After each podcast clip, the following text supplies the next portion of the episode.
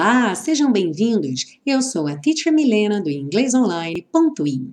Nesta aula de inglês com música, vamos estudar a canção My Girl, gravada pelo grupo americano The Temptations e que foi música tema do filme Meu Primeiro Amor. Não deixe de ouvir a música ou agora ou no fim da aula e várias vezes depois para fixar os conteúdos estudados. Lembre-se que o PDF está disponível para download. O link está na descrição. Vamos iniciar a nossa aula pela compreensão da letra, seguir para o estudo das estruturas do inglês e finalizar com a pronúncia. Vamos lá? I've got sunshine on a cloudy day. Eu tenho luz do sol em um dia nublado. When it's cold outside, I've got the month of May. Quando está frio lá fora, eu tenho o mês de maio. I guess you'd say. Eu acho ou eu suponho que você diria. What can make me feel this way? O que pode me fazer sentir desse jeito? My girl, my girl, my girl. Minha garota, minha garota, minha garota. Talking about my girl. Falando sobre minha garota. I've got so much honey, the bees envy me. Eu tenho tanto mel que as abelhas me invejam.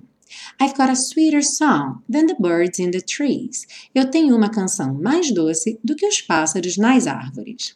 Aí ele repete o refrão, I guess you'd say, e no final, I don't need no money, fortune or fame. Eu não preciso de nenhum dinheiro, fortuna ou fama. I've got all the riches, baby, one man can claim. Eu tenho todas as riquezas, baby, que um homem pode reivindicar. Bom, Passando agora para o estudo das estruturas em inglês, vamos começar já com três revisões de conteúdos que foram abordados em aulas anteriores e que aparecem logo nas duas primeiras frases dessa música. Vejamos. I've got sunshine on a cloudy day. Eu tenho luz do sol em um dia nublado. Já vimos que o I've got é exatamente igual ao I have, o mesmo significado, eu tenho. Duas maneiras diferentes de dizer a mesma coisa. On a cloudy day, on. Sempre vamos usar o on for days. On para falar de dias. Seja dia do mês, seja dia da semana, um dia nublado, em um dia, num dia, on a day. Seguindo para o nosso terceiro ponto de revisão, When it's cold outside. Quando está frio lá fora. When it's cold outside, ok? Embora esse it não vá ter tradução para o português, ele tem que fazer parte da frase em inglês. Então, nada de when is cold, ok? When it's cold. Uma frase interessante aí é o I've got the month of May. Eu tenho o mês de maio. Ué, por que o mês de maio? E aí não é um ponto da língua, é um ponto geográfico, né? Lá nos Estados Unidos, o mês de maio é o final da primavera, então é quando o tempo realmente começa a esquentar depois de tanto frio e tanta neve. Por isso que ele diz aqui: When it's cold outside, I've got the month of May. Quando está frio lá fora, eu tenho o mês de maio.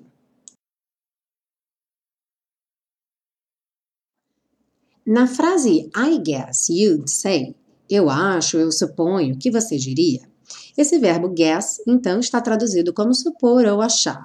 Um outro exemplo seria I guess you're right. Eu acho que você está certo. E nessa frase, o acho não é aquele acho de que eu pensei muito e esta é a minha opinião. É um acho de um achismo mesmo. Normalmente alguma coisa que aconteceu ali no momento e aí, ah, ok, acho que você está certo. Tanto que o guess está muito ligado à adivinhação. Tem duas expressões em inglês que usam o guess nesse sentido. Uh, uma delas é o let me guess. Imagine que um amigo seu foi fazer uma entrevista de emprego e quando ele volta, ele está com aquela cara boa, bastante feliz, e aí você fala: Let me guess, you got the job.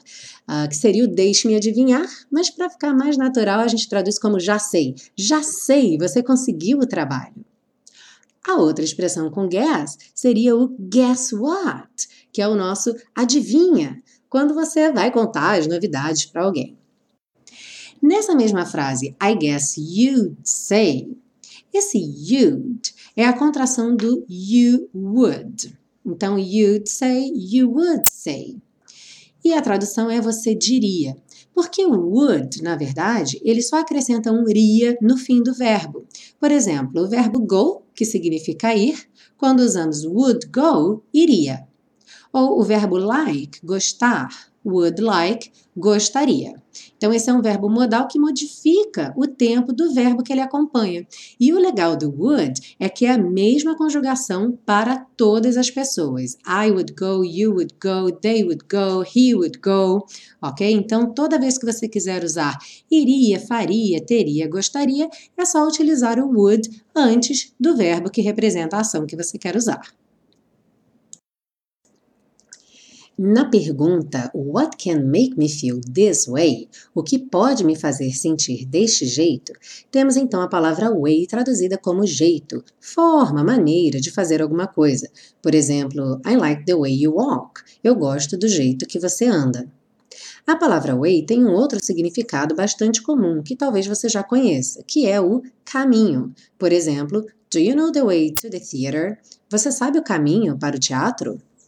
E existem várias expressões comuns do dia a dia, mesmo em inglês, que utilizam a palavra way. Vamos ver três dessas expressões. A primeira é o I'm on my way. Estou a caminho. Por exemplo, quando você está atrasado e aí a pessoa te liga, onde você está? E aí você fala, I'm on my way, eu estou a caminho. Uma outra expressão bastante comum com way é o this way, please. Quando você chega em algum lugar, num restaurante, no hotel, e a pessoa que vem te recepcionar te indica uma direção. Normalmente faz isso com as mãos e fala this way, please. Por aqui, por favor. E a terceira expressão com way é uma placa de trânsito. Essa é bem importante, hein? Uma placa de trânsito que vem escrito one way e tem uma seta indicando uma direção. Esta placa quer dizer que a via é de mão única, ou seja, você só pode dirigir na direção que a seta indica. One way, mão única. Temos aí nessa música uma frase com duas palavras bastante reduzidas, que é o talking about, talking about my girl, falando sobre minha garota. Esse talking about nada mais é que o talking about de uma forma bastante informal e reduzida que você não escreveria no e-mail de trabalho, em qualquer ambiente formal, nem falaria, na verdade. Ela só aparece em contextos bastante informais. Em I've Got a Sweeter Song Than the Birds in the Trees, Eu Tenho uma Canção Mais Doce do que os Pássaros nas Árvores, temos uma comparação. Mais doce do que, sweeter than. Em inglês, quando vamos fazer a comparação com adjetivos curtos, por exemplo, sweet, colocamos ER no fim do adjetivo. Por isso, o sweet virou sweeter. Vamos ver alguns exemplos. A palavra short, que significa curto ou baixo, vira shorter, mais curto ou mais baixo. A palavra big, que embora signifique grande, é uma palavra pequena, o comparativo será bigger, maior. Já com palavras longas, vamos usar o more antes do adjetivo, ou seja, vamos ter duas palavras. No caso, intelligent, inteligente, more intelligent, mais inteligente. Beautiful, bonito ou bonita, more beautiful, mais bonito ou mais bonita.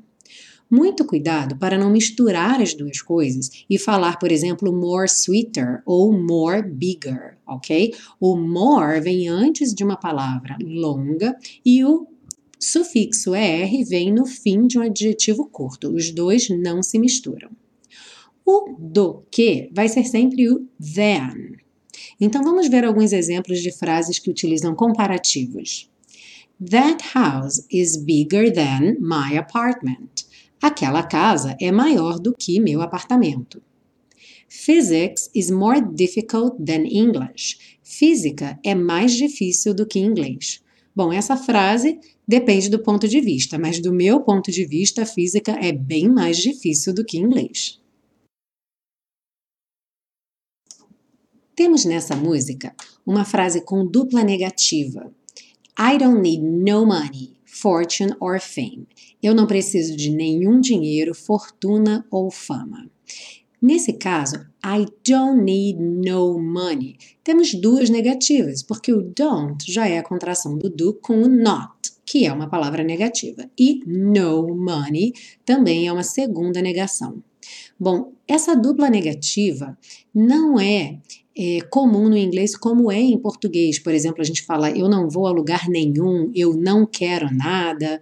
Em inglês é mais usual vermos coisas como eu não quero coisa alguma ou eu não vou a lugar algum, ou seja, apenas uma negação. Porém, essa construção é utilizada tanto em situações mais informais, portanto, bastante comum em letras de música, e também faz parte do inglês vernáculo afro-americano, que seria o Afro-American Vernacular English ou Black English, que é o inglês originado dos negros escravos, desde a época do, do, dos tempos da escravidão nos Estados Unidos, quando os negros africanos estavam aprendendo o inglês.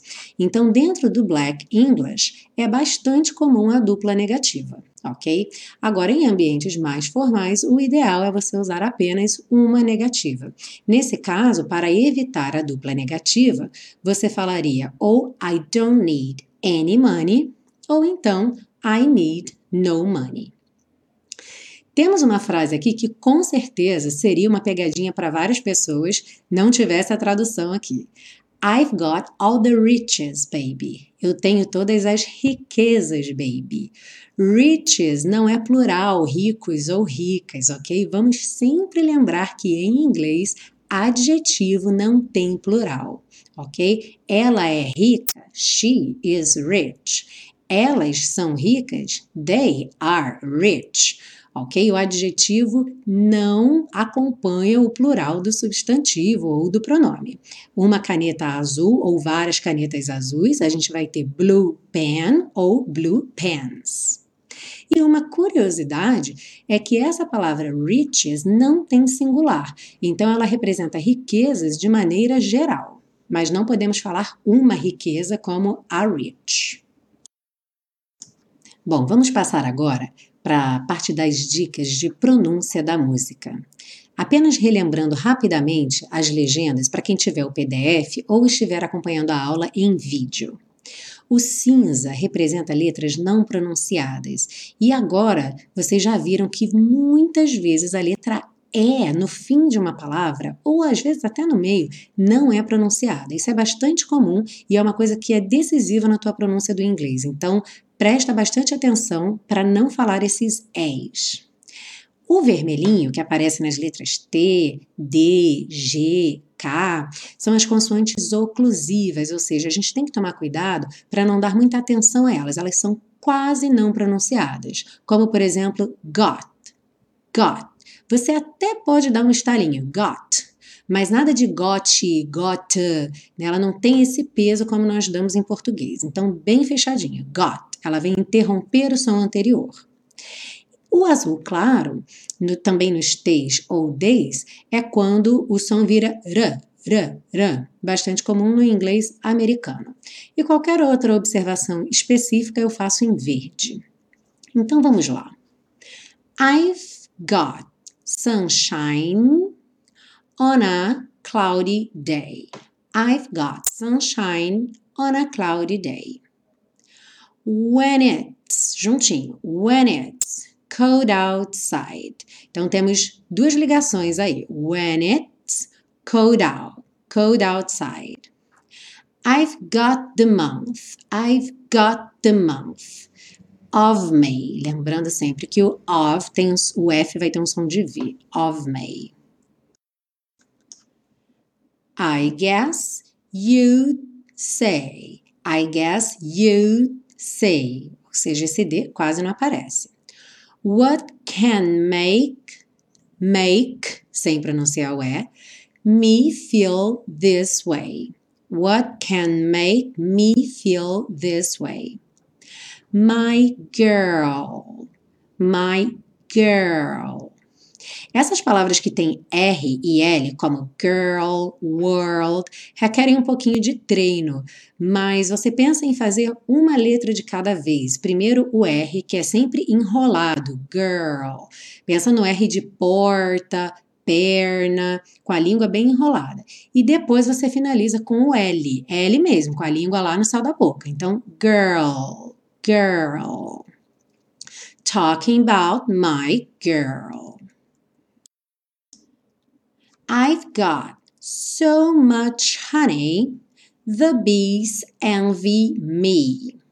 Cuidado com a letra Y, algumas pessoas têm a ideia que o Y sempre tem o som I, o som aberto, como em try, mas o Y às vezes tem o som I. Então, nesse caso aqui, the bees envy me. I've got a. Aqui o T ganhou esse som r, r, r. Então, repare que depende muito de que palavra vem depois. E aí, às vezes, a junção é que faz modificar o som da, da consoante. I've got a sweeter song. I've got a sweeter song. Then the bird's in.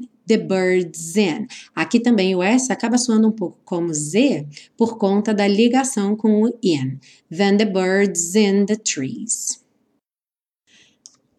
I don't need no money fortune or fame.